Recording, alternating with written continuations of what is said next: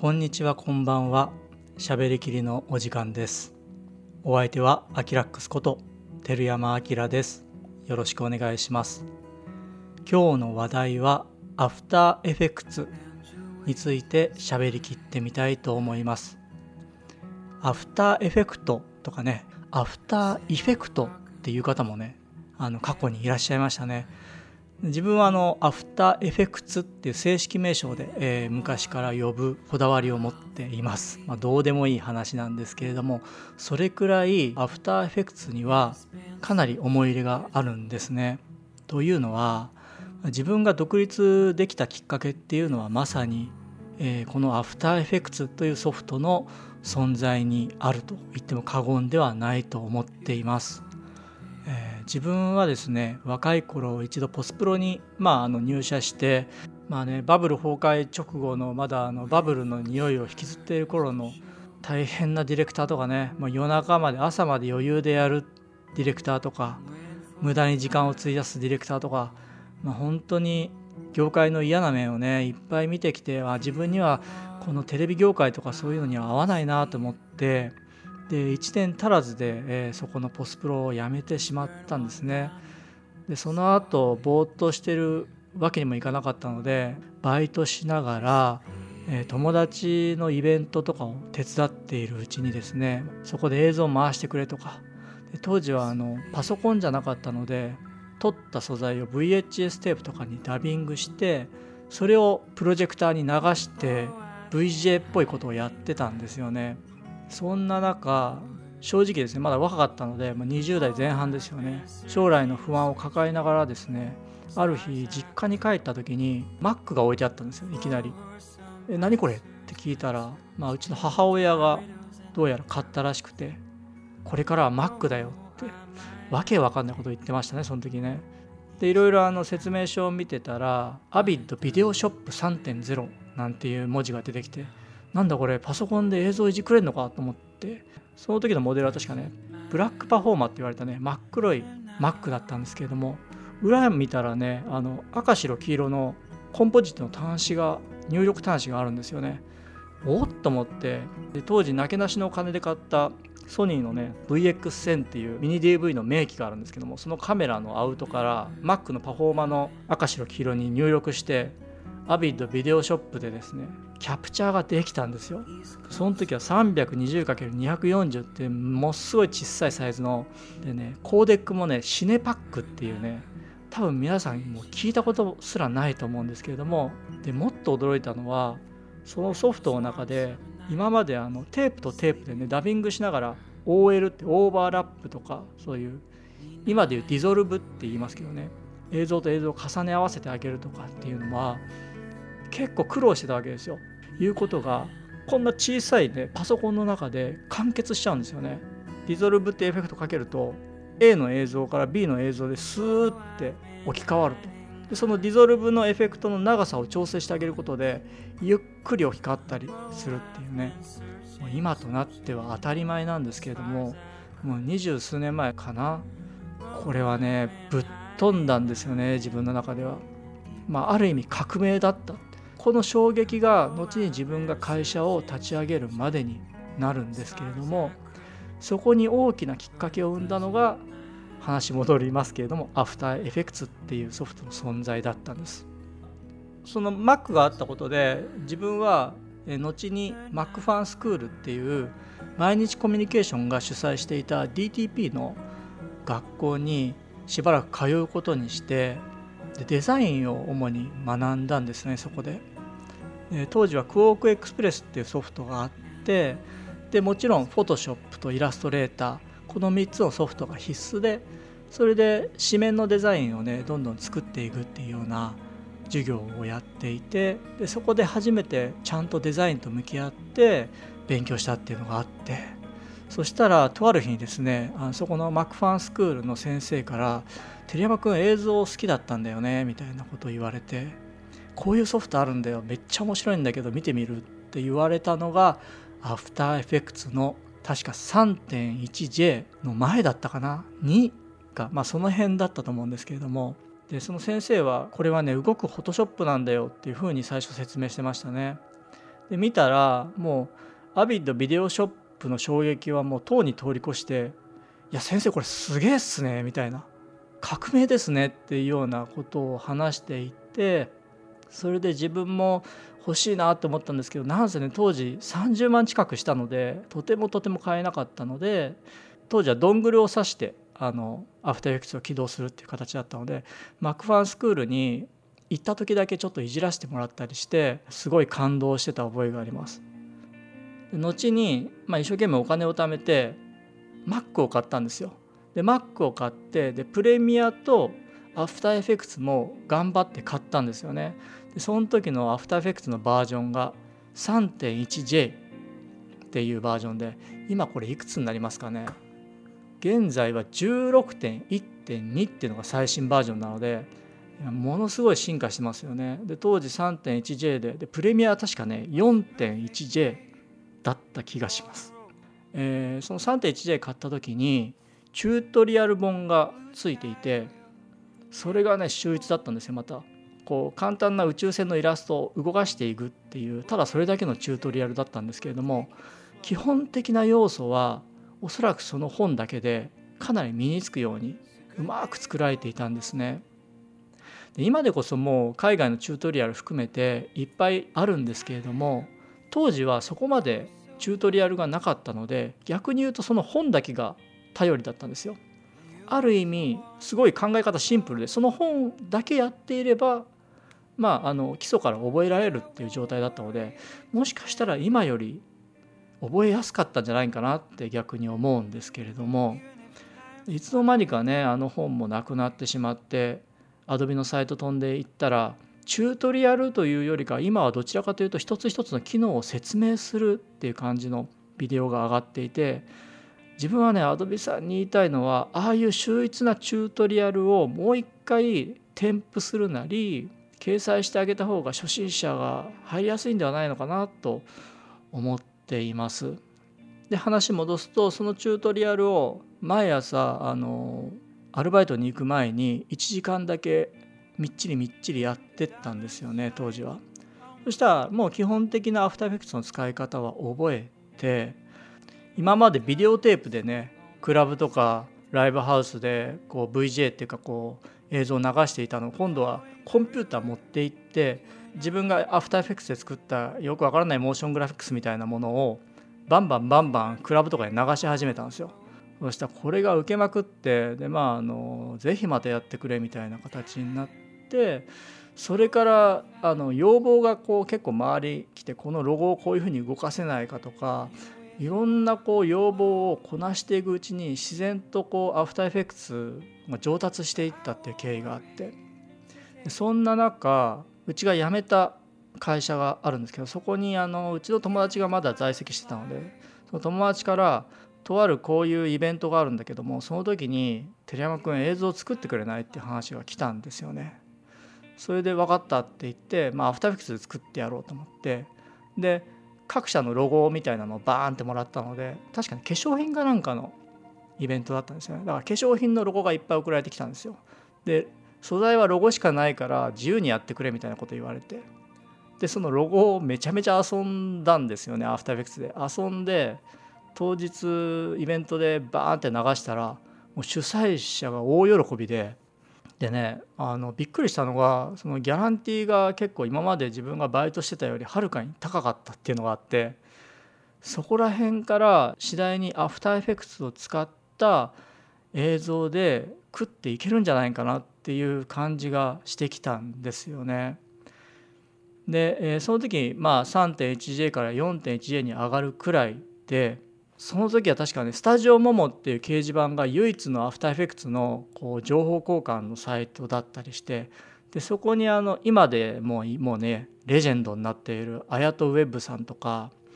が結構書き込んでいてで最近こういうチュートリアルのサイト作ったので見てくださいみたいな宣伝をしていてでアヤトさんのサイト行ったらこの人めっちゃすごいなと思いながら見てた記憶もあります。いやもう俺も負けてらんねえぞみたいな感じでねやってた記憶もあって、まあ、もう全然 向こうの方がすごかったんですけれどもでもその時代っていうのはまだねアフターエフェクス人口っていうのがそんなにいなくてアフターエフェクツでちょっと凝ったことやるとすごい相手が喜んでくれたんですよね。で仕事につながりやすかったっていうのがあってもうバンバンバンバン仕事が舞い込んできてであっという間に自分も独立してしまったっていうね。ある意味本当にこのアフターエフェクツっていうソフトが自分の人生を変えたって言っても本当に過言ではない。それぐらいの恩義を感じているソフトなんですけれども。その時合成ソフトで有名だったのはインフェルノっていうソフトでこれもポスプロではインフェルノでやってたんですよねほとんど。でフレームとかスモークとかエディットっていうソリューションもあって大体ポスプロではその辺り使っていてアフターエフェクツっていうのは合成ソフトっていうような形ではあんまり捉えられてなくてポスプロにアフターエフェクツで持ち込んでいくと鼻で笑われるようなねまだそういう存在だったのかもしれないです。なので僕らみたいなフリーでやっている人たちが割とこうアフターエフェクツを使い始めていた時代だった気がします。あとまあ次第にテレビ番組とかその辺りでもテロップワークとかで使われるようになってきた頃で。で今はですねもうアフターエフェクツ人口っていうのはかなり増えていて下手したら中学生とか小学生までねもうアフターエフェクツに触れてるっていう。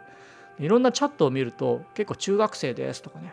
それで見たらすごい作品作ってたりとかうわもうこれ太刀打ちできないなみたいなね。みんなすごいなアフターエフェクツ使ってすごい作品をみんな作ってるなってほんと毎回感心せざるを得ないんですけれども。で今あの自分の社員もアフターエフェクツを、まあ、最初の頃はですね、まあ、自分のこうスタイルとかをこう教えながらやっていったんですけれども、まあ、あっという間に自分を追い越してエクスプレッションとかね自分で組んであのいい作品をいっぱい作ってくれてるんですけれどももうなのでね自分は正直もうアフターエフェクツは隠居してしまったっていう程度でたまになんかあの自分の社員が作ったプロジェクトを開いてあの社員が忙しかった時に自分が修正するっていうねそういう立場になってしまったんですけれども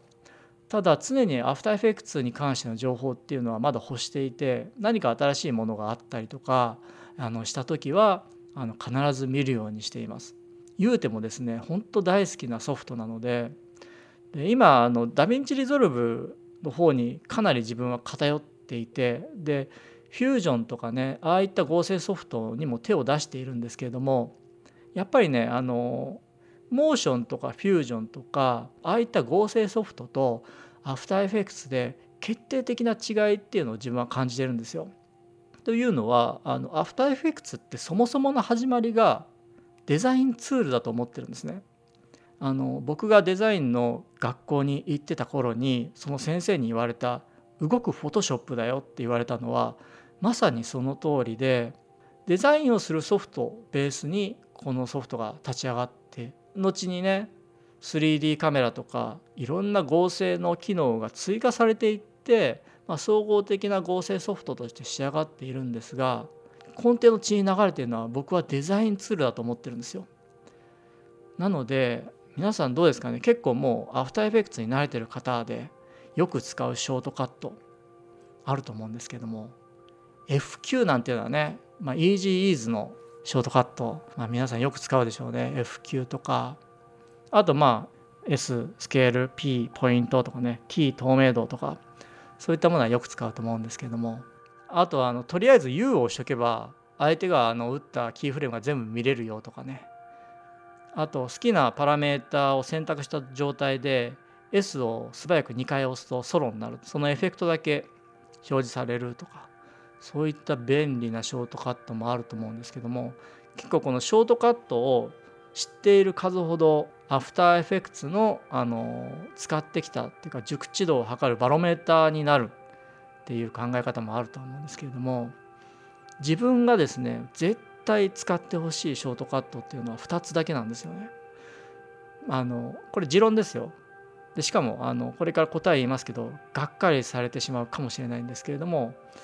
自分が絶対使ってほしいショートカットは2つでコマンド R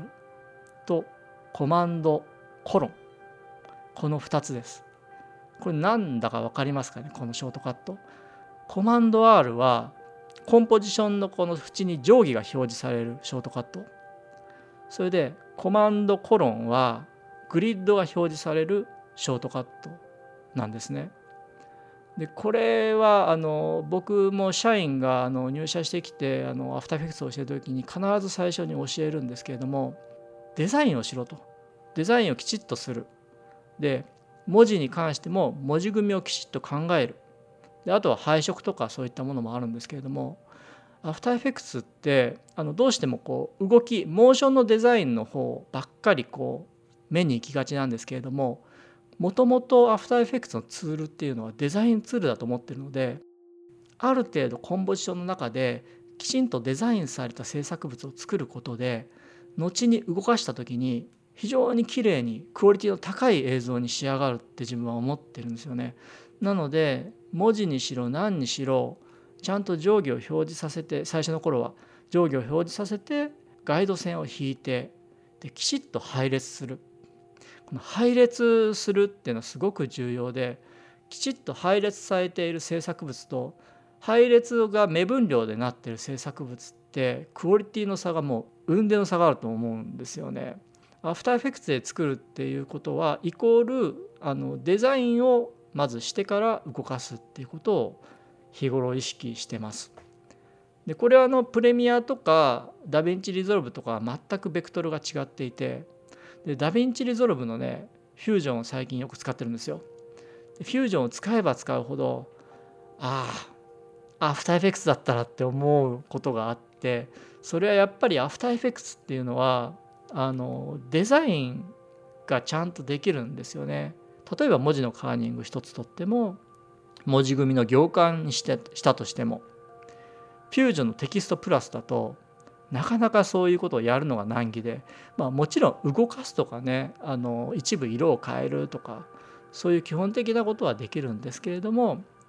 やっぱりあのちゃんとしたデザインされた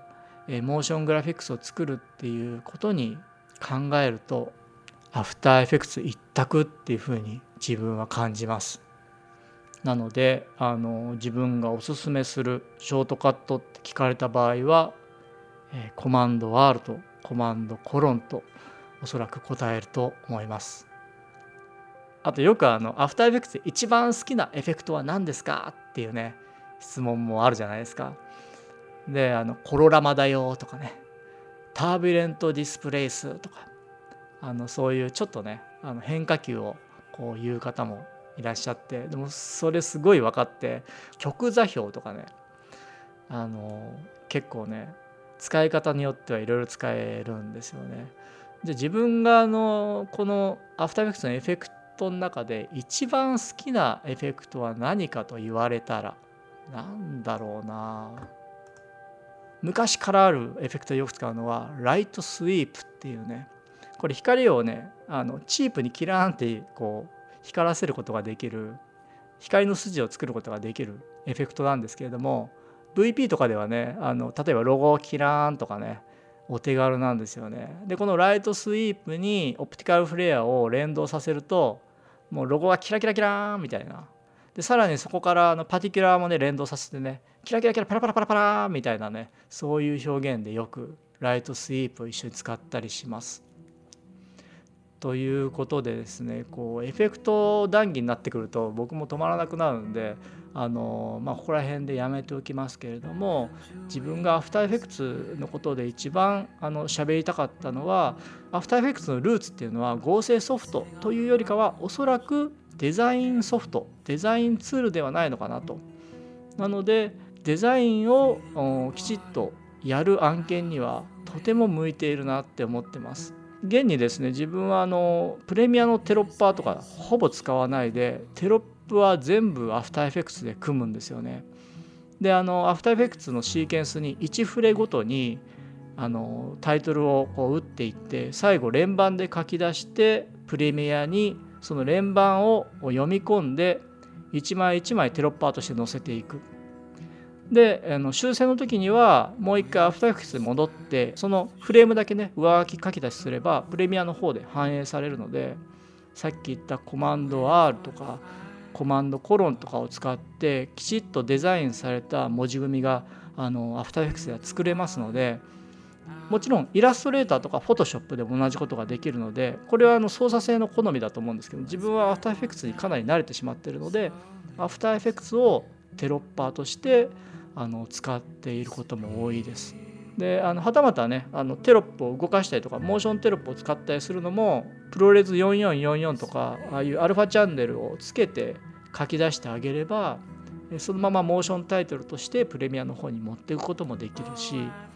あのテロッパーとしてもいろいろアフターフェクツっていうのは便利なんですよね。そうそれでねテロッパーとしてのアフターエフェクツっていうチュートリアルを作ろう作ろうって前から思っていながらまあちょっと忙しくてあの作れてないんですけれども機会あればですねそういったチュートリアルを作って、まあ、ブックノートに共有してみたりもしたいと思います。次回はあのプレミアプロについても話してみたいと思います。ということでいかがだったでしょうか、えー、アフターエフェクツもうかなり使われている方もこれから挑戦してみようかなって思う方もですねとてもとてもやっぱり素晴らしいソフトでぜひぜひですねアフターエフェクツ、えー、これからもガンガン使ってみてください。ということで今日はアフターエフェクツについて喋りきらしていただきました。この番組は毎週日曜日の21時を目標に、えー、これからもアップしていきますので、えー、番組を気に入っていただけた方がいらっしゃいましたら番組の登録の方よろしくお願いします。それで今回の内容も良かったよって思っていただけた方がいらっしゃいましたら高評価のボタンを押していただけると嬉しいです。それではまた次回お会いいたしましょう